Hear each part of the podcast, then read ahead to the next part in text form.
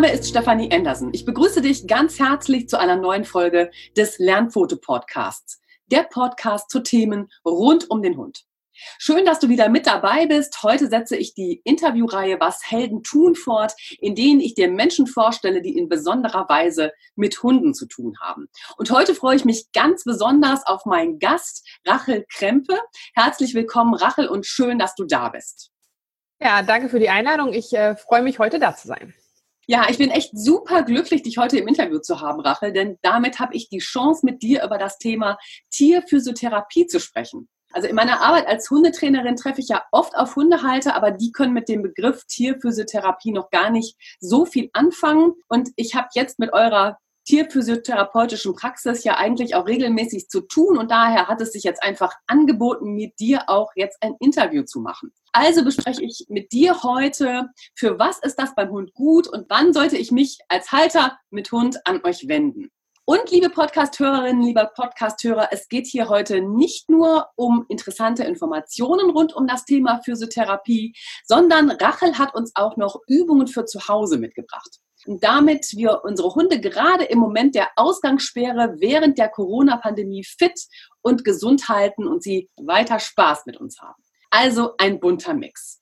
Doch bevor wir in das Thema Tierphysiotherapie und hier natürlich gerade für Hunde einsteigen, stelle ich dich jetzt erst einmal vor.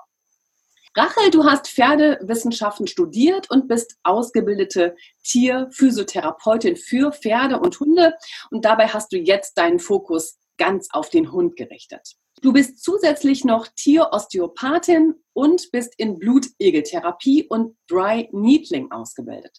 Was Dry Needling ist, klären wir sicher im Laufe unseres Interviews noch, denn der Begriff war für mich auch total neu. Und bei all deiner Arbeit in deiner eigenen tierphysiotherapeutischen Praxis in Krefeld, die du mit deiner Kollegin Miaela Widerer führst, bist du auch noch Dozentin. Ja, Rachel, genau das macht dich zu einer echten Heldin, denn du engagierst dich in besonderer Weise für Hund und Halter. Also nochmal schön, dass du heute hier im Interview bist. Und damit starten wir auch bei meiner Eingangsfrage. Was haben deine eigenen Hunde oder deine Tiere aktiv damit zu tun, dass du zu der Person geworden bist, die ich heute so beschreiben und vorstellen kann? Also welchen Beitrag haben deine Tiere dazu geleistet? Ja, danke erst nochmal. Schön, dass ich da sein darf. Und äh, ja, wie du, du gerade erwähnt hast, tatsächlich so, dass ich ganz ursprünglich so ein bisschen aus dem Pferdethema äh, komme und darüber mich jetzt so ein bisschen auf das Thema Hund spezialisiert habe. Und ganz am Anfang, ähm, nach meinem Studium der Pferdewissenschaften oder besser gesagt bei dem Studium der Pferdewissenschaften, habe ich schon angefangen, mich mit dem ganzen Thema Pferd oder auch besser gesagt Tiergesundheit auseinanderzusetzen und äh, zu dem Zeitpunkt hatte ich halt auch ein eigenes Pferd oder hab's derzeit immer noch. Mittlerweile ist sie schon im Rentenalter angekommen. Und äh, zu dem Zeitpunkt hat sie natürlich immer wieder auch mit gesundheitlichen Themen zu tun gehabt. Und ich habe für mich einfach festgestellt, dass ähm, mich es einfach immer mehr interessiert, als nur ja, Menschen anzurufen, die meinem Pferd helfen, lieber selber zu schauen, was kann ich denn tun habe dann, wie gesagt, neben meinem Studium angefangen, mich immer mehr für das ganze Thema Physiotherapie zu interessieren und habe dadurch angefangen, ähm, ja, mich mit der Ausbildung immer mehr zu befassen und dann im Bereich Training und äh, Therapie zu arbeiten und somit tatsächlich über mein eigenes Pferd das ganze Thema ja letztlich angefangen habe, weil man einfach mit dem Thema immer wieder in Kontakt kam und äh, ja, dann blieb es halt irgendwie auch nicht aus, dass dann irgendwann der eigene Hund dazu kam und darüber der Fokus zum ganzen Thema Hund natürlich noch mal mehr gewachsen ist, weil man da gesehen hat, dass da genauso viele oder ähnlich viele Baustellen mindestens sind, wo man Tieren gut helfen kann. Also von daher haben letztlich Hund und Pferd beide dabei irgendwie mich in, ja, in die Wege gebracht, das ganze Thema zu vertiefen. Ja, genau. Ne? Durch eigene Thematiken kommt man ganz oft dann dahin, dass einen das interessiert, dass man das ausbauen will. Ja, super spannend. Und wir steigen jetzt ein in das eigentliche Thema. Magst du ein bisschen beschreiben, was Tierphysiotherapie eigentlich ist? Ja, also grundsätzlich kann man das Ganze so ein bisschen synonym zum ganzen Thema Krankengymnastik verwenden. Also man kennt die Physiotherapie ja schon sehr lange im Bereich der, der Menschen. Also eigentlich wird wahrscheinlich jeder von uns schon mal irgendwo Kontakt mit einem Physiotherapeuten gehabt haben. Entweder wenn es einfache klassische Verspannungen irgendwo im Rückenbereich waren oder vielleicht sogar Schlimmeres nach einer Operation oder so weiter. Da im Bereich der Rehabilitation schon Kontakt gehabt haben. Und letztendlich ist es egal, ob für Hund oder Pferd, mehr oder weniger dasselbe. Das heißt, wir haben hier viel damit zu tun, dass wir auch Hunde, die operiert worden sind, behandeln. Ganz klassisch ist mittlerweile das ganze Thema Kreuzbandriss, aber auch der Bandscheibenvorfall oder ähnliche Problematiken, äh, die man ja als Halter auch einfach kennt wie eine HD, also eine Hüftproblematik oder sowas. Das heißt, das sind alles Hunde, die mittlerweile tiermedizinisch sehr, sehr gut versorgt werden. Das heißt, äh, Operationstechniken ähneln da fast identisch dem Menschen. Das heißt, die, auch ein Hund bekommt ein neues Kreuzband, eine neue Hüfte und das Ganze muss natürlich auch im Nachhinein physiotherapeutisch betreut werden. Das heißt, da sorgen wir dann wieder dafür, dass der Hund das Laufbild wieder verbessert, dass er wieder ja, fit laufen kann, im besten Falle auf allen vier Beinen wieder gut laufen kann, dass die Muskulatur wieder aufgebaut wird. Und gleichzeitig, das kennt man von sich selber auch, hatte man irgendwo mal Schmerzen, dann läuft man in einer gewissen Schonhaltung, ja, hält, verhält sich schief und das Ganze zieht sich oft dann, ich sag mal, vom Fuß beginnt über den Rücken bis zur Schulter hoch und man hat überwiegend Verspannung im, ganz, im ganzen Körper. Und um das alles wieder so ein bisschen zu lösen, da kann man halt mit ganz normaler Massagetechnik dann auch dran gehen. Also das ist auch ein großer Teil der Physiotherapie. Nicht nur das, ich sag mal, Mobilisieren und Rehabilitieren, sondern halt auch einfach das Massieren. Und auch da, sage ich mal, gibt's auch die klassische Wellnessmassage. Also auch da ähm, haben wir zwischendurch Besitzer, die einfach sagen, hey, ich gönne meinem Hund mal so ein bisschen Wohlfühlprogramm und äh, der Hund kommt zu uns in die Praxis und wird einfach einmal so ein bisschen, ich sag mal, durchgeknetet und gelockert, so dass er sich hinterher wieder so ein bisschen freier bewegen kann.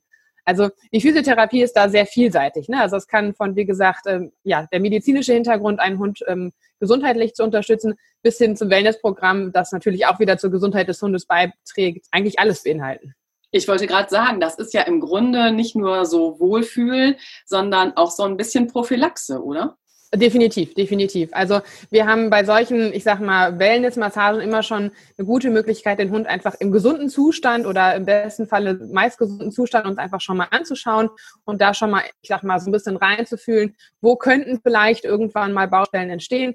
Oder es ist ja einfach so, selten kommen ein Hund oder gehen auch wir zum Physiotherapeuten, ohne dass irgendwas vorliegt. Also meistens findet man ja immer irgendwie, ich sag mal, eine Kleinigkeit, eine leichte Verspannung, eine Blockade, irgendwas hat man ja immer mal. Und wenn man das halt früh genug schon erkennt, dann kann man einfach da von unserer Seite auch schon vorbeugen oder den Besitzer darauf hinweisen, da schon mal drauf zu achten oder das Ganze einfach im Auge zu behalten. Also das ist immer schon eine gute Sache, wenn man den Hund, ich sag mal, in einem neutralen Zustand hat, um dann da einfach schon mal draufschauen zu können. Auf jeden Fall. Und das ist auch egal, welches Alter. Also da kann man gerne schon bei einem jungen Hund anfangen, dass man den einfach da schon mal, ich sag mal, zu Gesicht und unter die Hände bekommt, um einfach mal zu gucken, a, kann sich der Hund daran gewöhnen und kommt nicht im Schmerzzustand zu uns, sondern einfach in einer ganz entspannten Situation, lernt uns entspannen kennen, lernt die Praxis entspannen kennen und ähm, ja, wir können einfach mal gucken, wie geht's dem Hund zweitens aber auch der alte Hund, ne? also der ähm, auch da trotz alledem nochmal so ein bisschen durchgecheckt werden kann, um zu gucken, okay, was können wir für ihn jetzt einfach noch tun, damit er lange und im besten Falle gesund alt wird. Auch nochmal in dem Alter dann Lebensqualität vermitteln, ne? Erhalten, genau. verlängern, ganz genau, ja. Und auch klar, beim Welpen genauso, wenn man da schon genau weiß, okay, da könnte was auftauchen, dass man da halt schon die richtigen Griffe und auch den Blick dafür schulen kann, ne? Genau, dass man einfach da bei einem Junghund schon früh genug einfach draufschauen kann, wie entwickelt er sich im Gangbild, wie verhält er sich, gibt es vielleicht irgendwo kleine Auffälligkeiten in der Bewegung, ähm, dass man einfach da schon mal so einen Hinweis draufsetzen kann. Vielleicht macht es Sinn, da oder also irgendwann mal ein Röntgenbild machen zu lassen, dass man da frühzeitig schon schaut, gibt es da irgendwo auch ja, Probleme, die man vielleicht einmal an den Tierarzt überweisen müsste oder auch einfach Tipps, wo wir dem Besitzer sagen können, hey, achte mal darauf, gewöhn deinen Hund mal daran, trainier das ein bisschen weiter oder auch da kommt man halt mit Hundetraining immer wieder in Kontakt, ne, wo man da auch immer mal schauen kann, okay, was kann man da zusätzlich von anderen Seiten noch unterstützen. Ja, und bei Menschen ist es ja im Grunde leider immer so, wir gehen ja erst zum Physiotherapeuten, wenn wir das Rezept in der Hand halten und wenn im Grunde schon eine richtig große Baustelle da ist ja, Tiere können sich halt nicht äußern. Das ist ja oft ein schleichender Prozess, bis die auch am Punkt sind, wo sie wirklich deutlich machen, da geht's nicht weiter. Und umso wichtiger wäre es ja, immer mal wieder so ein Terminchen einfließen zu lassen, wenn nichts ist und mal genau. zu lassen, dass das einfach auch so bleibt. Genau, also manchmal ist es tatsächlich so, dass auch Hunde, die bei uns waren, ob jetzt ähm, einfach mal zum Checkup oder vielleicht wirklich nach einer operativen Thematik, dass Sitzern einfach nahelegen, vielleicht alle drei bis sechs Monate einfach mal reinzukommen, dass man sich den Hund einmal anschauen kann. Wie gesagt, im schönsten Fall ist es für den Hund einfach nur eine, eine Wellness-Massage aber ähm, um einfach da auszuschließen, dass sich irgendwas, ähm, ich sag mal, Größeres anbahnt. Ne? Also dass man da frühzeitig schon intervenieren kann und schauen kann, wenn da kleine Verspannungen, Blockaden sind, die direkt zu lösen, um, wie gesagt, den Fall zu vermeiden, dass der Hund erst dann kommt, wenn es richtig schlimm ist. Weil jeder Hund äußert Schmerz ja auch anders. Ne? Einige Hunde laufen sehr, sehr lange mit ähm, Problematiken rum und da wäre es einfach schön, wenn man da früh genug schon dem Hund helfen kann. Genau, super wichtig. Im Grunde ja schon vorher zu Beginn, bevor irgendwas richtig schlimm ausgeprägt ist. Ja, jetzt hast du ja schon davon gesprochen, du bietest Massagen und Übungen an. Magst du mal so das Therapieangebot ein bisschen vorstellen? Genau, also wir haben äh, bei uns in der Praxis tatsächlich den Vorteil, dass wir sehr breit aufgestellt sind ähm, mit dem, was wir an Therapiemöglichkeiten anbieten können. Das heißt, wir haben klar zum einen die, ich sag mal, ganz klassische Physiotherapie. Da geht es einfach dabei, dass wir auf der Liege den Hund behandeln können mit, ich sag mal, ganz einfachen Arbeitsmitteln wie unseren Händen. Also da einfach den Hund durchmobilisieren und massieren und Verspannungen lösen können. Parallel gibt's die Osteopathie, die ich auch ausübe und auch noch weitere Kolleginnen, mit denen ich hier in der Praxis arbeite. Das ist halt nochmal ein sehr großes äh, weiteres Spektrum, was sich aber super ergänzend zur Physiotherapie anbietet. Da kann man nochmal in die organischen Themen nochmal reinschauen, ähm, in die ähm, Themen im Bereich der Knochen nochmal ein bisschen anders unterstützen. Also da hat man nochmal eine ähm, gute Behandlungsmöglichkeit, um den Hund parallel zur Physiotherapie mit zu behandeln. Dann haben wir die Möglichkeit, dass wir verschiedene Geräte hier bei uns im Haus haben. Das heißt, ähm, eins unserer größten und ich glaube auch im Physio-Bereich bekanntesten Geräte ist das klassische Unterwasserlaufband. Das haben vielleicht der ein oder andere schon mal irgendwo äh, entdeckt oder vielleicht auch auf Videos gesehen. Da ist es halt so, dass wir mit äh, warmem Wasser arbeiten und der Hund im warmen Wasser sich bewegt. Das ist im menschlichen Bereich ja auch schon viel genutzt. Also dieses ganze Bewegen im Wasser ist natürlich eine schöne Sache, um den Hund gelenkschonend äh, zu unterstützen oder auch zu trainieren. Das heißt, das ist ein Objekt, was bei uns sehr, sehr viel im Reha-Bereich tatsächlich angewendet wird. Wie gesagt, vor allem postoperativ, wenn der Hund wieder das Laufen erlernen soll und noch nicht viel Belastung zum Beispiel auf einem kaputten Knie oder auf einem kaputten Hüftgelenk aufnehmen soll. Das heißt, da kann der Hund aber schon mal wieder anfangen, locker zu laufen, weil je nachdem, wie hoch das Wasser eingestellt ist, hat der Hund bis zu 80 Prozent Gewichtsreduktion. Das heißt, der Hund ist ja wirklich sehr, sehr leicht im Wasser und hat zum einen durch das warme Wasser natürlich auch ein sehr angenehmes Bewegungsgefühl. Ähm, und je fitter der Hund dann ist, desto weniger Wasser kann man dann einlassen und der Hund kann immer mehr eigene Kraft aufwenden und darüber wieder die Muskulatur entsprechend aufbauen und trainieren. Das heißt, das nutzen wir gerne im Reha-Bereich, aber auch total gerne bei Arthrose-Patienten und vor allem auch alten Hunden. Ne? Also um denen einfach gerade in der kühlen, nassen Jahreszeit, die jetzt ja hoffentlich bald vorbei ist, ähm, den Hunden eine schöne Möglichkeit zu geben, sich ja locker und leicht, sage ich mal, zu bewegen. Gleichzeitig aber auch bei Sporthunden eine gute Sache, um so ein bisschen ähm, ja, zum Ausgleich Sport das Ganze zu nutzen. Also da sind wir sehr vielseitig mit dem Gerät aufgestellt und haben da verschiedene Möglichkeiten. Also das ist so eins der größten Geräte, mit denen wir arbeiten. Zusätzlich haben wir aber auch noch einen äh, Laser und ein Interferenzstromgerät. Das sind Geräte, die wir auch im Bereich der physiotherapeutischen Behandlung mit einsetzen, weil die zum einen äh, schmerzlindernd ähm, unterstützen können, zum anderen durchblutungsfördernd. Also das sind Geräte, die wir so im Bereich der zum Beispiel Arthrosen, Spondylosen, also auch verschiedenen Krankheitsbildern gut unterstützend dazu nehmen können ja, wie gesagt, das sind so die Geräte, die wir haben. Äh, Physio und Osteopathie hatte ich jetzt ja gerade schon angesprochen. Das sind so die klassischen Behandlungsformen. Und äh, daneben haben wir noch äh, fleißige kleine Helferchen in so einem Glas. Das hattest du eben schon angesprochen, war eins meiner Fortbildungen auch. Ähm, die sogenannte Blutegeltherapie. Das ist auch immer sehr spannend. Die stehen hier bei uns direkt eine Annahme, so dass die meisten Kunden immer schon mal so einen Blick in dieses Glas werfen und äh, mal schauen, was sich denn da tummelt weil äh, ich nenne sie immer liebevoll Egelberts, die helfen uns sehr gut im Bereich von Wundheilungs- und Entzündungsprozessen. Das heißt, ähm, wir können die da sehr gut bei zum Beispiel Narben oder Wunden, die nach Operationen nicht gut heilen, äh, einsetzen, weil im Speichel der Blutegel ist ein entzündungshemmender Stoff enthalten. Und äh, in dem Moment, wo die quasi an der Stelle anbeißen, spucken die tatsächlich in die Wunde rein und senden ihr Sekret oder ihren Speichel darin ab. Und äh, hinterher, ja, ich weiß nicht, wer von euch schon mal das Thema Blutegel oder damit Kontakt hatte, die sind ja am Anfang sehr, sehr dünn und nach der Therapie sind sie um einiges dicker, weil sie sich dann quasi mit dem, ich sag mal, alten Blut oder mit dem Entzündungsstoff, der in der Wunde saß, so ein bisschen vollgesogen haben und damit das Ganze alles aus dem, aus dem Körper, aus der Stelle rausholen. Das heißt, im Bereich von, wie gesagt, akuten Entzündungen kann man sie super einsetzen, aber auch im Bereich von Arthroseschüben, bei Cauda-Equina-Syndrom, also bei vielen verschiedenen anderen Thematiken, die den Bewegungsapparat betreffen, tatsächlich auch. Mhm. Also das ist auch nochmal ein Bereich, den wir ähm, ja, zusätzlich bei uns mit in der Praxis anbieten. Ja, genau. Dazu habe ich gleich eine Rückfrage, die auch aus meinen Haltern so kam. Sie wollten einfach wissen, werden diese Blutegel öfter benutzt? Werden die immer wieder angesetzt? Oder behält man die für den Patienten dann? Also grundsätzlich ist es so, dass so ein Blutegel eigentlich nur einmal im Jahr Hunger hat. Das heißt, der kann äh, zwischen neun und zwölf Monate lang äh, mit dem einen, ich sag mal, Saugbiss über die Runden kommen. Und dadurch, dass es ja wirklich ein, ein Thema wo war, wo man mit Blut in Kontakt ist, ist es tatsächlich relativ schwierig, so einen Egel wieder zu verwenden. Also es ist schon möglich, dass man den Egel für denselben Hund wieder benutzt, aber dann natürlich erst in einem Jahr wieder. Das heißt, rein theoretisch besteht die Möglichkeit, äh, den Egel, ich sag mal, aufzubewahren ein Jahr lang, in der Hoffnung, dass er dann wieder beißt. Bei uns ist es einfach logistisch, sage ich mal, nicht möglich, dass wir das machen können. Grundsätzlich besteht die Möglichkeit, dass der Kunde hinterher sagen kann, ich nehme den Blutegel mit und äh, halte den in einem Glas, weil mehr als Wasser und ein paar Steine, weil er sich heute braucht er eigentlich nicht. Aber bei uns ist es tatsächlich so, dass sie, wenn sie einmal gearbeitet haben, dann nicht nochmal arbeiten weil es einfach nicht machbar ist und es einfach auch von der gesundheitlichen Thematik her nicht vertretbar ist, zu sagen, man setzt den einen Blutegel von, von Hund A an Hund B. Das darf man einfach aufgrund der Infektionsthematik nicht machen. Genau, das dachte genau. ich mir auch. Vielleicht kannst du noch etwas zu dem Nachbluten sagen. Das machte einigen auch Sorgen. Ja, also es ist grundsätzlich so, dass neben dem entzündungshemmenden Stoff, den der Blutegel ähm, in, in, die, in den Hund gibt, auch ein Blutverdünner mit dabei ist. Und das Ganze soll letztlich dazu führen, dass das tatsächlich so nachblutet. Das sieht am Anfang immer sehr dramatisch aus. Ne? Alles, was, äh, was mit Flüssigkeit und Blut in Kontakt ist, sieht immer nach sehr viel Blut aus. Und es ist aber ganz natürlich und es ist auch so gewollt. Man kann das so einen kleinen Aderlass nennen. Also es geht einfach darum, dass das, ich sag mal, verunreinigte Blut, was im Bereich einer Entzündung ja vorliegt, dass das einfach aus dem Körper raus rausläuft. Und es ist nicht so, dass wir hier von Litern sprechen, sondern von wenigen Millilitern, die da rauslaufen.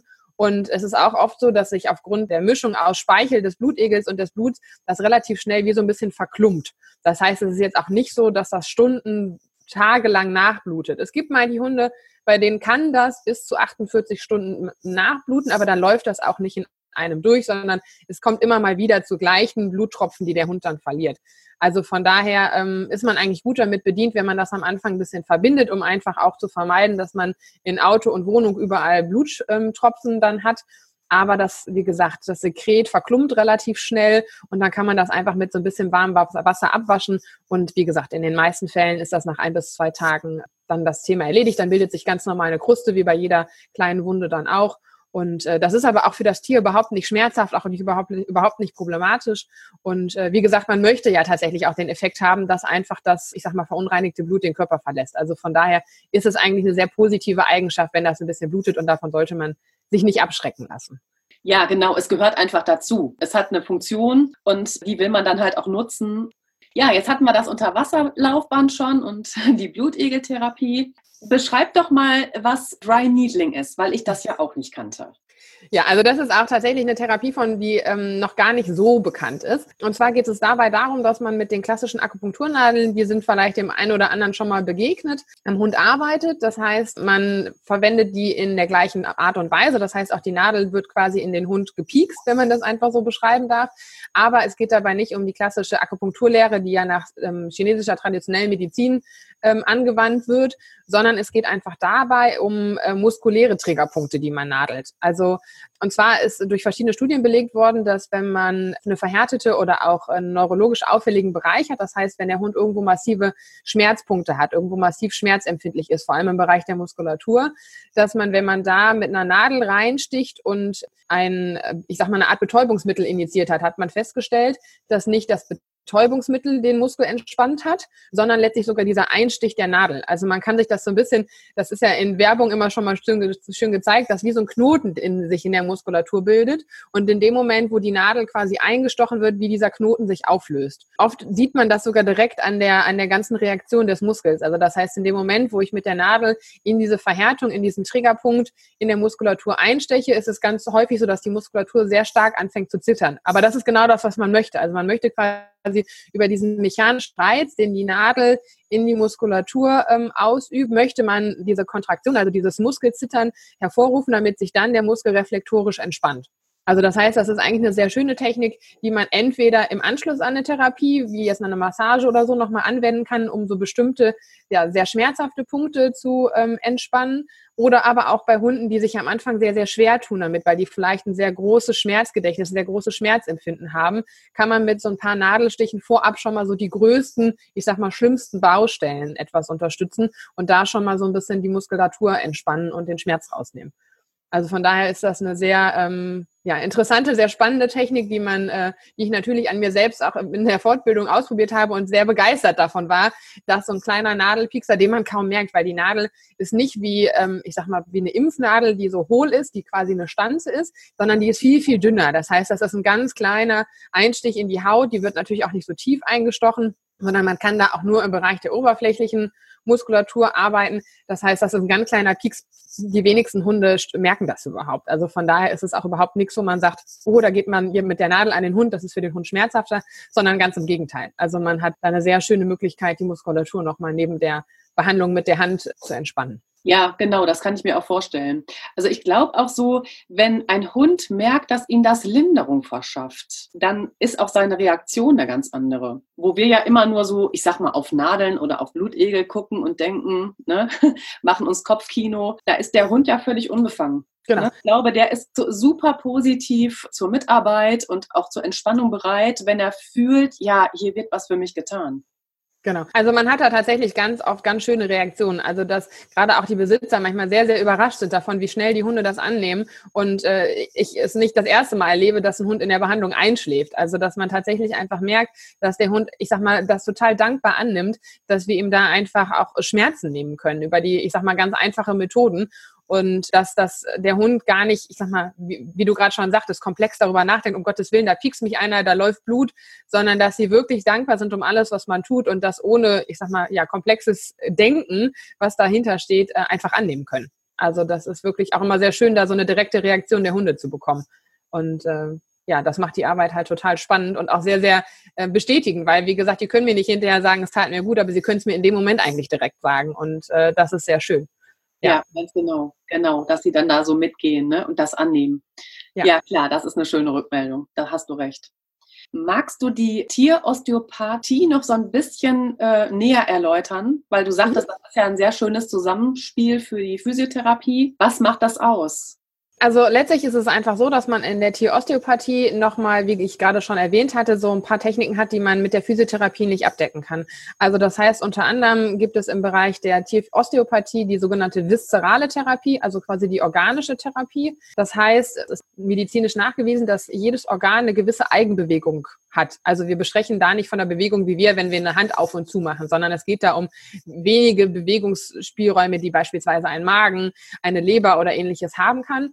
Und es ist natürlich so, dass der ganze Organismus nicht, ich sag mal, für jeden Teil einzeln arbeitet, sondern der ganze Organismus arbeitet zusammen. Und es ist natürlich so, dass im ganzen, ich sag mal, im Bauchbereich ein Magen mit auch Bindegewebe umgeben ist, das wiederum im, in Bezug zum Zwerchfell steht. Also es ist alles sehr eng miteinander verknüpft. Und wenn wir dann beispielsweise eine Einschränkung im Magenbereich haben, kann das allein auch schon wieder dazu führen, dass der Hund Rückenschmerzen bekommt, weil natürlich ein Magen eine Aufhängung hat, die in der Nähe der Wirbelsäule ist. Der Magen ist beispielsweise, wenn der verklebt ist, natürlich ja nicht mehr frei beweglich, zieht dann wieder an Strukturen, die anderem dadurch auch nicht mehr beweglich sind. Das heißt, ich sag mal, man nennt das in dem Fall eine Blockade, wobei das natürlich eine andere Art der Blockade ist wie im Bereich der Wirbelsäule. Aber wenn beispielsweise eine organische Blockade da liegt, kann das Ganze auch, ich sag mal, weitergehende Folgen haben. Und äh, da ist es manchmal sehr schön, weil man da nochmal eine andere Ursachenforschung betreiben kann, weil man im Bereich der Physiotherapie klassisch rangehen würde und die Blockade in der Wirbelsäule, wenn wir beim Magenbereich bleiben, lösen würde. Aber die würde mir wahrscheinlich immer wieder kommen. Und dann muss ich irgendwann weiter schauen, okay, wo kommt es denn her? Und wenn ich dann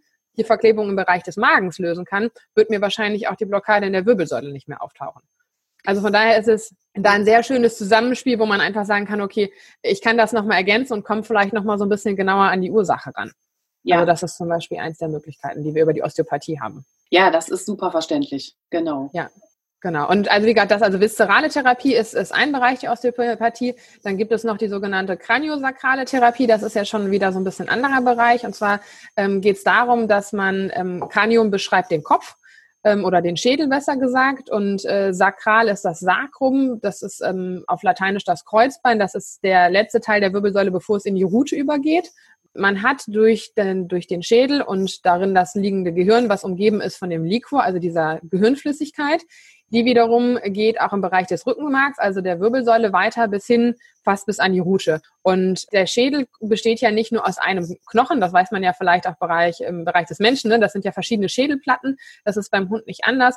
Und ähm, diese Schädelplatten haben immer noch eine leichte Bewegungsmöglichkeit. Also die sind mit sogenannten äh, Suturen, also so, so Schädelnähten miteinander verbunden, die natürlich je älter der, der Hund oder auch der Mensch ist, immer dichter miteinander verbunden sind, aber trotzdem immer noch eine Bewegung zulassen können und auch sollten. Und äh, das heißt, dieses Liquor, also diese Flüssigkeit, die um Gehirn und Rückenmark spült, läuft immer wie so eine Welle quasi von Route zum Kopf und wieder zurück. Also die muss sich, diese Flüssigkeit muss sich bewegen können.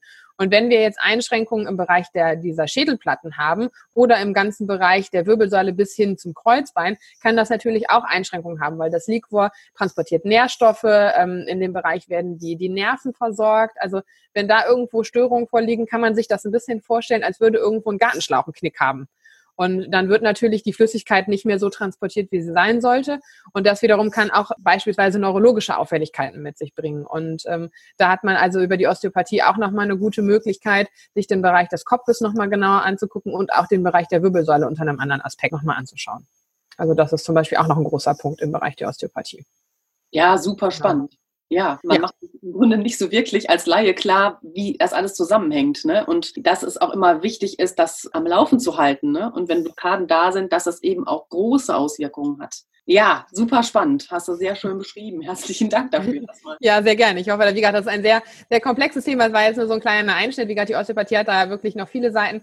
Aber so, ich finde es immer total wichtig, dass man sich das so ein bisschen vorstellen kann, um was es da geht. Dass das nicht einfach nur Worte sind, die so durch den Raum fliegen, sondern dass man so ein bisschen Idee hat, worum geht's da eigentlich. Und äh, klar ist das immer alles so ein bisschen medizinisch, aber ich äh, finde das immer total spannend, wenn man das so ein bisschen versucht, verständlich zu erklären.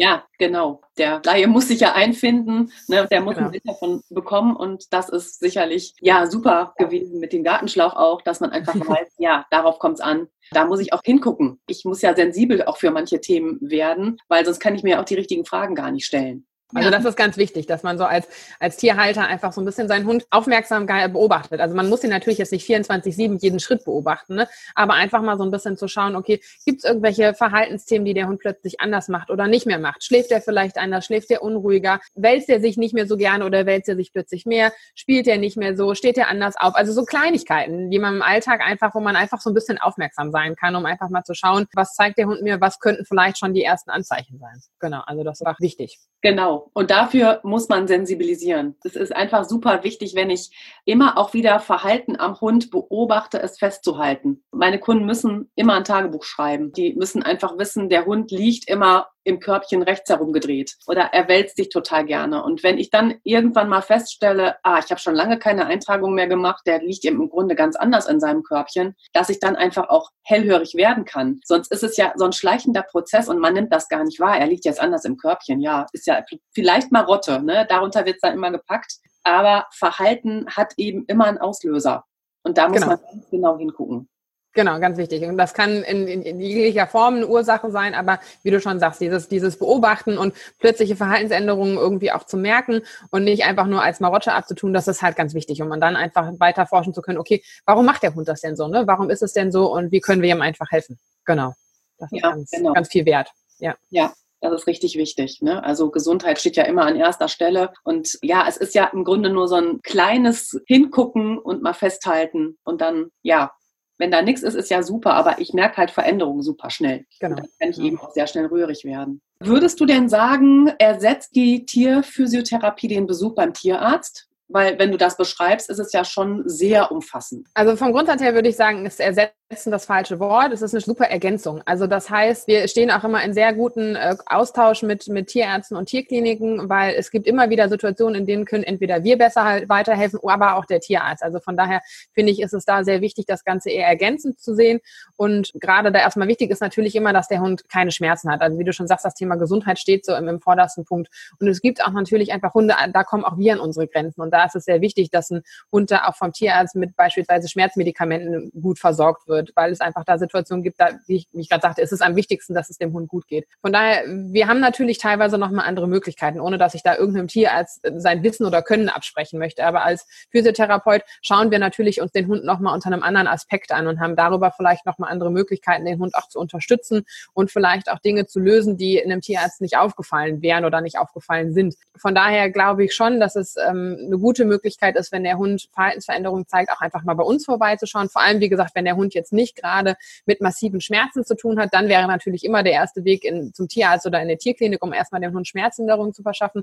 Aber wenn es zum Beispiel darum geht, dass der Hund gerade irgendwie ein bisschen unrund läuft oder dass der Hund, wie du schon sagtest, im Verhalten Veränderungen zeigt, die nicht so ganz typisch sind, dass man da einfach mal sagt, der Hund kommt zu uns, stellt sich bei uns vor und wir machen wirklich einen ausgiebigen Termin, wo wir uns den Hund am Anfang im Gangbild anschauen, im Verhalten anschauen, uns vom Tierbesitzer viele Informationen geben lassen, wie, wie viel bewegt sich der Hund, was macht er an vielleicht Hundesport oder an Hundetraining, ähm, um da so ein bisschen rauszuschließen, ob es da vielleicht auch schon Unterschiede jetzt plötzlich gab oder einfach da so ein bisschen zu gucken, wie ist so der Alltag des Hundes und uns da die Zeit zu nehmen, so ein bisschen auf ich sag mal, ähm, Forschung zu gehen, wo könnte denn vielleicht die Problematik liegen und das Ganze dann natürlich ergänzend mit der Therapie. Und da haben wir gute Möglichkeiten, den Hund zu unterstützen und vielleicht da schon die eine oder andere Sache auszuschließen, womit man dann halt nicht zum Tierarzt gehen muss. Von daher glaube ich, wie gesagt, ist das immer ein guter Weg, bei uns vorbeizuschauen, aber wie gesagt, ein Tierarzt völlig ersetzen tut es auf keinen Fall. Also gerade wenn du Schmerzmittel ansprichst, manchmal kommt man nicht drum herum, dann braucht der Hund einfach mal eine Zeit lang äh, Schmerzmittel. Gerade wenn wir über das Schmerzgedächtnis dann auch schon gesprochen haben, dass er das behält und immer meint, da ist was im Argen. Aber klar, wir haben die Verstoffwechselung halt immer über Leber und Niere. Mit Krankengymnastik, mit Massage, Unterwasserlaufband, all das, was du schon ausgeführt hast, da kann man halt das Wohlbefinden relativ schnell auch zurückgeben. Genau. Also es wäre nicht das Untypischste, dass der Hund am Anfang unter Schmerzmitteln zu uns kommt, weil er natürlich eine gute Problematik hatte und wir aber dann unter unserer Therapie das Schmerzmittel immer mehr absetzen können. Also das ist äh, ganz, ich sag mal, ganz gängig. Ne? Also dass der Hund ähm, am Anfang Probleme hatte, damit beim Tierarzt war und wir dann sagen, okay, was können wir denn tun? Wo liegt auch vor allem die Ursache? Weil das, das Schmerzmittel nimmt ja nicht die Ursache. Es hilft in dem Moment, das Symptom, ich sag mal, zu unterdrücken oder zu verhindern, aber wir müssen ja irgendwo an eine Ursache kommen. Und ähm, gerade wenn wir noch bei, bei jüngeren Hunden sind, wäre es äh, sehr fatal, wenn der Hund dauerhaft unter Schmerzmitteln ähm, laufen müsste. Klar gibt es ein gewisses Alter, wenn die Hunde, ich sag mal, 10, 12, 13 Jahre alt sind, 10 äh, ist vielleicht noch zu jung, je nach Hunderasse, aber ab einem gewissen Alter ähm, und vielleicht auch ab einer gewissen Krankheit, die schon vorliegt, bleibt es nicht aus, dass der Hund unterstützt werden müsste über ein Schmerzmittel. Aber da, wie du schon sagst, der Körper muss das Schmerzmittel irgendwie abbauen können. Und umso besser ist es, dass der Hund möglichst lange ohne Schmerzmittel auskommt oder mit einer sehr geringen Dosis. Also von daher ist es immer schön, wenn wir da die Möglichkeit haben, dem Hund auch mit anderen Therapieformen zu helfen. Genau. Und ich glaube, es ist an der Stelle nochmal wichtig, dass wir nochmal so ganz klar stellen, warum hilft die Physiotherapie gerade bei Schmerzen so sehr? Ja, weil ja, es hat ja was mit dieser Muskelspannung zu tun, die dann auch teilweise wieder Schmerzen macht. Genau. Also es ist halt einfach so, dass natürlich in dem Moment, wo irgendwie einen Schmerz haben, ein Schmerz ist ja nicht sofort was, was Schädliches. In der Natur gibt es Schmerzen, damit man gewisse Dinge nicht mehr tut. Also das ist ja eigentlich der Ursprung von einem Schmerz. Ähm, ne, man kann das Klassische auf eine Herdplatte fassen, da entsteht ein Schmerz und man soll es nicht nochmal machen. Das ist das eine. Das andere ist, wenn man irgendwo ähm, eine, ich sag mal, eine Problematik hat, eine Blockade hat oder tatsächlich auch einen Bruch oder ein Band gerissen oder sowas, da hat man den Schmerz, damit man diesen Bereich nicht mehr bewegt, damit der geschont wird. Aber diese Schonhaltung muss natürlich irgendwann aufhören. Und das geht aber stellenweise nicht mehr, weil durch den Schmerz die Muskulatur angespannt wird, was auch wieder eine klassische Schutzreaktion des Körpers ist. Aber diese angespannte Muskulatur hat nicht immer wieder die Möglichkeit, sich zu entspannen. Und wenn die Muskulatur angespannt bleibt, haben wir oder auch in dem Falle dann der Hund gar nicht die Möglichkeit, wieder in einen normalen Bewegungszustand ja, zurückzukommen. Das ist dann der Punkt, an dem wir intervenieren können. Das heißt, wir können sagen, okay, in dem Moment, äh, wo der Hund den akuten Schmerz überwunden hat, kommen wir als nächstes und schauen, dass wir die sekundären Sachen, also die Muskelverspannung lösen, um dem Hund darüber wieder die Möglichkeit geben, sich normal zu bewegen. Weil so eine Muskelverspannung, ich sage jetzt mal im Bereich der Hüfte oder so, bleibt ja nicht da, sondern das löst eine Kettenreaktion aus und der Hund verspannt über den Rücken bis hin vielleicht zu den Vorderbeinen und dann haben wir eine ganze Muskelverspannungskette und der Hund ist ein, ich sag mal, ein angespannter Muskel. Und das wiederum löst natürlich Schmerzen in jeden Bereichen aus. Und um einfach auch zu verhindern, dass sich das, dieser Schmerz durch den ganzen Körper zieht, ist halt gerade im Bereich der Muskulatur ist sehr, sehr notwendig zu sagen, man löst die und nimmt dadurch halt den Schmerz, weil dann die Verkrampfung ja weggenommen wird wird, der Hund sich wieder frei bewegen kann und auch einfach die muskuläre Versorgung wieder ganz normal stattfinden kann. Die Durchblutung des Muskels kann wieder ganz normal stattfinden und dann ist so ein Schmerz auch ganz schnell wieder vorbei. Ja, genau. Ähm, ich bleibe jetzt noch mal bei den Schmerzen, weil man hat mir noch die Frage mit auf den Weg gegeben, die ich stellen sollte. Da ging es um einen Hund, der hat Arthrose und sollte ich da nicht, war die Frage, die Bewegung möglichst einschränken? Jein. Also eigentlich ist es bei Arthrose immer eher kontraproduktiv, die Bewegung einzuschränken. Wenn es natürlich so ist, dass der Hund in dem Moment einen akuten Schmerz hat, dann sollte er sich natürlich schonen dürfen. Ganz, ganz richtig. Weil was ist Arthrose? Arthrose ist ja letztlich eine knöcherne Zubildung meist in Gelenken. Das heißt, in dem Falle, wenn wir uns zum Beispiel ein Hüftgelenk als, als Beispiel nehmen, haben wir von unserem Oberschenkel den Kopf, das ist eine runde Kugel, und wir haben die Hüftpfanne. Das ist, ja, wie das Wort schon sagt, eine Pfanne ist so eine leichte ausgewölbte Form. Und dieser Hüftkopf Hüftkopf sollte sich möglichst gleichmäßig in dieser Pfanne bewegen können. Wenn eine Arthrose vorliegt, ist dieser Hüftkopf nicht mehr rund zum Beispiel, sondern abgezappt an manchen Ecken. Das heißt, da sind irgendwo Kanten drin oder es haben sich Zubildungen gebildet und der eigentliche Knorpel, der so als Dämmmaterial quasi zwischen diesen beiden Knochen liegt, ist abgenutzt und diese knöchernen Vorsprünge reiben im Gelenk. Also es ist ein bisschen so, wenn ihr euch vorstellen könnt, ihr habt irgendwo Sand in irgendeinem Getriebe oder sowas. Das knirscht, das läuft nicht mehr rund, das äh, blockiert irgendwo. Das heißt, eine Arthrose ist im, im Bereich der Bewegung manchmal schmerzhaft, aber eigentlich immer nur dann, wenn sie sich akut bildet oder es einen sogenannten akuten Arthroseschub gibt. Wenn die Arthrose einmal da ist, ist es ganz wichtig, dass der Hund sich bewegt, weil nur durch Bewegung werden Gelenke, ich sag mal, beweglich gehalten und der Knorpel, der noch da ist, wird quasi ähm, ernährt und unterstützt. Weil wenn der Hund aufhört, sich zu bewegen, was passiert dann? Zum einen wird ein Gelenk immer steifer, weil die Bewegung einfach nicht mehr durchgeführt ist. So ein bisschen so ein Scharnier, was anfängt zu rosten. Ne? Also darum so ein bisschen, wer rastet, der rostet. Also es ist tatsächlich so, dass einfach die Bewegung eingeschränkt wird. Zum einen wird ähm, die Ernährung des Gelenks bzw. des Gelenkknorpels immer schlechter, weil ein Gelenkknorpel ist wie ein Schwamm. Der muss quasi sich vollsaugen können und wieder ausgepresst werden. Und das funktioniert auch nur, wenn es sich bewegt. Und dadurch, dass im, in dem Bereich der Knorpel sich sowieso schon abbaut, ist es ganz wichtig, dass wir den Knorpel, der noch da ist, versuchen zu erhalten. Das, wie gesagt, geht nur, indem er quasi ausgepresst wird und sich wieder vollsaugen kann. Also auch da nur durch Bewegung. Und wenn wir ein Problem mit einem Gelenk haben, ist es ganz wichtig, dass wir Muskulatur drumherum haben, die das Gelenk unterstützt und im besten Falle, ich sag mal, Arbeit von dem Gelenk übernimmt. Und Muskulatur bildet sich leider nicht durch im Bett liegen. Also von daher ist es da ganz wichtig, dass sich der Hund trotz alledem weiter bewegt. Es ist oft so, dass ähm, Hunde mit Arthrose so eine, ich sag mal, so eine leichte Anlaufschwierigkeit haben. Also dass sie so ein bisschen brauchen, bis sie so in Tritt kommen. Gerade wenn die vielleicht morgens ein bisschen äh, geschlafen haben und dann so am Anfang des Tages stehen ähm, oder mittags eine lange Pause hatten und dann sich wieder bewegen wollen. Das ist aber nicht schlimm. Da dem Hund einfach so ein bisschen Zeit geben, das Ganze wichtig ist, in Ruhe machen lassen, dass der Hund sich einfach ein bisschen bewegen kann, weil in unserem Gelenk ist neben dem Gelenkknorpel auch die Gelenkflüssigkeit. Die ist so ein bisschen wie so eine Schmiere. Und äh, die ist relativ zähflüssig und die wird erst, ich sag mal, weicher und flüssiger, je mehr der Hund sich bewegt. Also auch da über Wärme und Bewegung ist das Ganze für den Hund nachher wieder deutlich einfacher. Und das ist so ein bisschen der Punkt, dass bei einem Hund mit Arthrose wenig Gelenkknorpel, wenig Gelenkschmiere ist und das Ganze, ich sag mal, braucht so ein bisschen, bis das ins Rollen kommt. Und ähm, darum ist es ganz wichtig, gerade, dass sich solche Hunde bewegen. Wenn natürlich auch hier wieder ein akuter Schmerz, ein akuter Schub vorliegt, ist es völlig in Ordnung, wenn der Hund sich für eine gewisse Zeit schont. Im, wie gesagt, im Bereich des akuten Schmerzes, aber ab dem Punkt sollte der Hund sich eigentlich wieder bewegen. Da ist es, wie gesagt, ich eben schon erklärt habe, aufgrund der verschiedenen Punkte sehr, sehr wichtig, dass er sich auch im besten Falle gut bewegt und nicht besonders abbaut, ähm, weil je mehr der Hund abbaut, desto mehr Belastung haben wir wieder auf so einem Gelenk und dann wird es tendenziell eher schlechter. Also eigentlich da immer der Rat, den Hund möglichst gut bewegen und wie gesagt, ihm so ein bisschen Aufwärmzeit gönnen, das ist immer wichtig und gerade im Bereich der Arthrose sehr wichtig. Genau, und dann müsste man ja auch gut mit seinem Tierarzt im Gespräch sein, ne, um diese Hauptschübe wirklich zu kappen und dann natürlich bei euch, um wirklich Muskulatur aufzubauen, um ein schönes Gangbild vielleicht auch nochmal zu formen.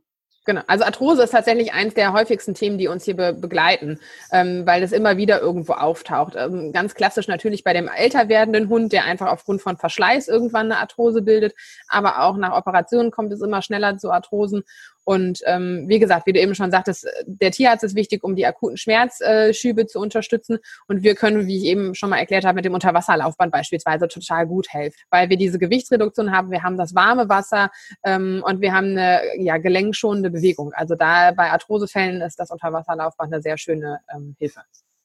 Genau, das hatte ich jetzt auch sofort im Kopf Das hat eben alle Komponenten. Man kann Gewichtung einstellen, es hat das warme Wasser, klar, und es hat eine kontrollierte Bewegung. Ja, sehr schön. Ja, eine Frage habe ich noch, die kam auch aus der Community. Da hatte eine Hundehalterin das Gefühl, dass es dem Hund nach der Physiotherapie schlechter ging. Ist das ein Qualitätsmerkmal oder ist das normal? Das wollte sie einfach nochmal abklären. Also grundsätzlich äh, kann das tatsächlich vorkommen, weil es so eine sogenannte Erstverschlimmerung geben kann. Das ist auch, wenn ein, ein, Kunde zu uns das erste Mal kommt, geben wir diese Information auch immer gerne mit, weil es kann einfach durch unsere ähm, Behandlung zu, ich sag mal, ganz klassischen Muskelkater kommen.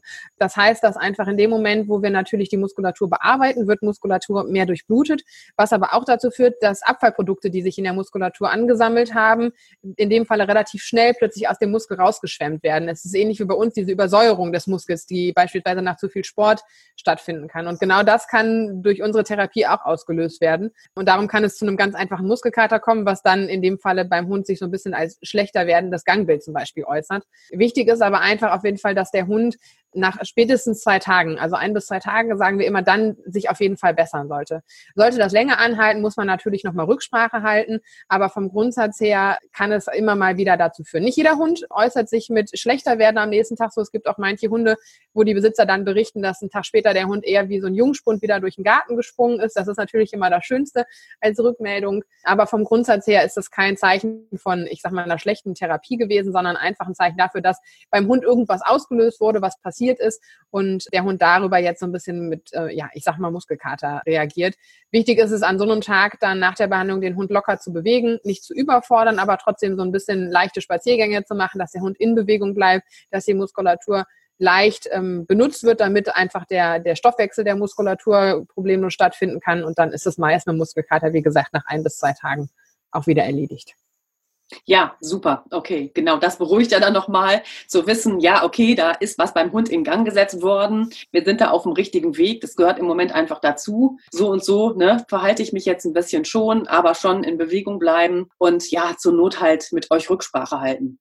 Genau, das ist immer ganz wichtig, ne? Also, dass man, wenn man da irgendwo unsicher ist, wir sind da auch jederzeit telefonisch oder per E-Mail erreichbar, dass man einfach nur kurz fragen kann, pass mal auf, ist das in Ordnung, so ist das so richtig? Es kann manchmal natürlich auch sein, wenn der Hund schon lange mit einer Blockade oder Verspannung rumgelaufen ist und wir das Ganze gelöst haben, dass der Hund erstmal sich wieder, ich sag mal, so ein bisschen einfinden muss in sein Laufen, ne? dass der dadurch vielleicht mal so ein bisschen unrunder läuft oder manche Bewegungen ein bisschen unkoordiniert sind. Das kann alles vorkommen. Und wenn man da so ein bisschen verunsichert ist, lieber einmal nachfragen. Meistens klären sich die meisten Fragen dann schon. Ja, na klar, genau. Da ist man dann einfach auf der sicheren Seite, ne? weil ist ja auch für den Hundehalter alles Neuland, muss man sich auch erstmal so ein bisschen einfinden. Ja, das waren jetzt meine Fragen. Hattest du irgendwie noch einen Part, wo du sagst, das sollten wir vielleicht noch besprechen? Also ich glaube, vom Grundsatz her habe ich euch schon einen ganz guten Einblick geben können über das, was wir ähm, hier machen können. Wie gesagt, vom Grundsatz her ist es einfach äh, für uns immer sehr schön, wenn wir einen Hund, wie wir am Anfang schon gesagt haben, nicht immer nur dann zu Gesicht bekommen, wenn große Schmerzen vorliegen, sondern wenn man als Besitzer einfach schon aufmerksam seinen Hund beobachtet und im Notfall lieber sagt, komm, ich nehme mir die Zeit mal, ich komme mal vorbei und äh, lass den Hund einfach schon mal grundsätzlich durchchecken. Und wie gesagt, da egal welchen Alters, von daher freuen wir uns da immer wieder, wenn wir auch mit Hunden zu tun haben, die ähm, einfach nur, ich sag mal, zum gesunden Checkup vorbeikommen. Ja, ganz genau. Und den, den finde ich eben so super wichtig. Und nicht erst da ne, irgendwie rührig zu werden, wenn wirklich etwas ganz offensichtlich ist. Ganz, ganz früh einmal drauf gucken lassen. Das ist im Grunde so ein bisschen das A und O auch so für das ganze Leben eines Hundes, wenn ich früh schon ansetze. Genau. Genau. Ja, Mensch, dann kommen wir jetzt zum Praxisteil. Ähm, mhm. ja, das hatte ich ja schon angekündigt. Du hast uns so ein bisschen Übungen mitgebracht. Genau. Also vom Grundsatz her hat man ja schöne Möglichkeiten, sowohl sein Zuhause oder auch seinen Garten für den Hund irgendwie äh, mitzunutzen. Und gerade zu der jetzigen Zeit ist man ja sowieso so ein bisschen ans Haus gebunden. Da hat man einfach schöne Möglichkeiten, den Hund zu unterstützen. Und da muss man natürlich immer so ein bisschen gucken, in welchem Zustand ist mein Hund, was, ähm, wie alt ist der, was für gesundheitliche Vorgeschichten hat der Hund. Aber vom Grundsatz her kann man über ganz einfache Übungen den Hund immer schon so ein bisschen fit halten. Und da wäre zum Beispiel so einer der ersten Übungen so eine ganz klassische, ich sag mal, Cavaletti-Arbeit. Vielleicht hat das der eine oder andere schon mal im Bereich des Hundetrainings irgendwo ähm, mitbekommen.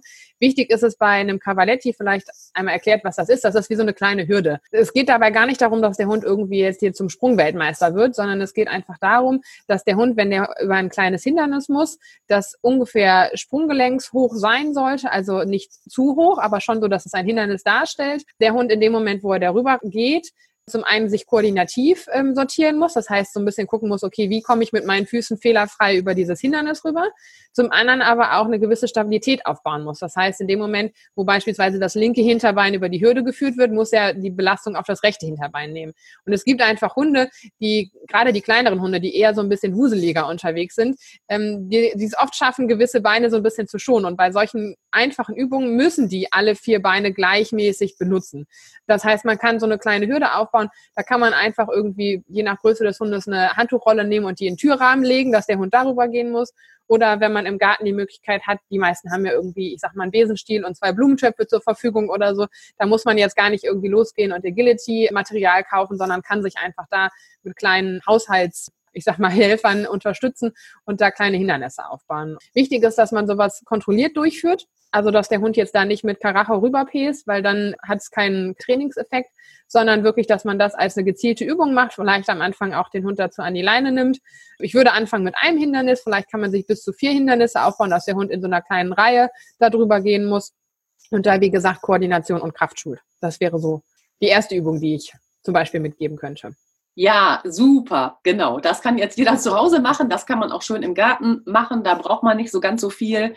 Und es ist eben so wichtig, dass der Hund wirklich langsam darüber geht. Ne? Und wir den nicht schicken nach dem Motto, da hinten liegt das Leckerchen jetzt, ne? wer ist am schnellsten am Ziel, sondern diese langsame Bewegung, wirklich mit allen Füßchen nacheinander darüber zu gehen, genau das macht es eben aus. Super, ja, sehr schön.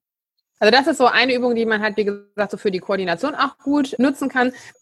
Was man halt auch noch schön machen kann, oder einige Hunde neigen dazu, in den Hinterbeinen etwas an Muskulatur zu verlieren, gerade auch ältere Hunde. Das sieht man dann schon mal, wenn der Hund vielleicht ein bisschen schlechter aufsteht oder äh, eine Treppe nicht mehr so gerne gehen möchte. Dann liegt es auch daran, dass so ein bisschen Muskulatur in der Hinterbein fehlt. Und anatomisch ist es eigentlich so, dass der Motor für die Bewegung aus den Hinterbeinen kommen sollte und sich nicht der Hund über die Vorderbeine nach vorne ziehen sollte, sondern sich über die Hinterbeine quasi nach vorne schiebt. Das ist eigentlich so aus der Biomechanik die Bewegung, die der Hund machen sollte. Und darum ist es halt umso wichtiger, dass die Hinterbeine ähm, ja gut bemuskelt sind.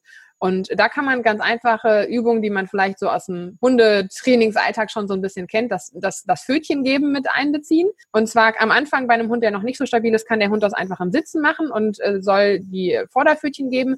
Und es ist einfach immer so, dass wenn er beispielsweise das, die rechte Vorderpfote gibt, muss er mehr Belastung auf das linke Hinterbein, also immer quasi auf das diagonale Hinterbein aufnehmen.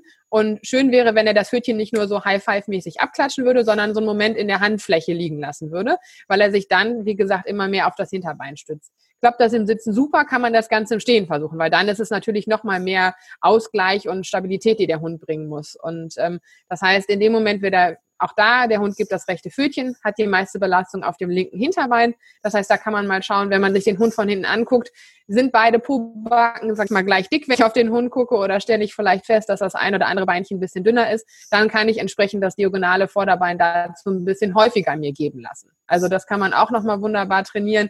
Und schön wäre, wie gesagt, wenn das Pfötchen so einen Moment in der Hand liegen bleibt, sofort einmal heruntergenommen wird. Aber das ist eine schöne Sache, die kann ja egal bei welchem Wetter, ob beim Spazierengehen im Garten oder zu Hause vom Sofa aus mit dem Hund einfach mal ausprobieren. Ja, genau. Und das ist eben auch ein netter Trick, sage ich jetzt mal. Ne? Das kann man einfach ein bisschen ausbauen. Ne? Da hat man wieder eine schöne Beschäftigung auch in dem Moment für seinen Hund. Super. Ich finde dieses Diagonale eben auch nochmal anzusprechen, dass es eben immer dieses Zusammenspiel ist. Ne? Also von rechts auf links dass man das nochmal klar hat, wie man das unterstützt. Genau. Genau, also das kann man halt über diese Übung machen. Das sind halt jetzt so zwei Übungen gewesen, wo man mit dem Hund, äh, ich sag mal, kleine, kleine Übungen macht.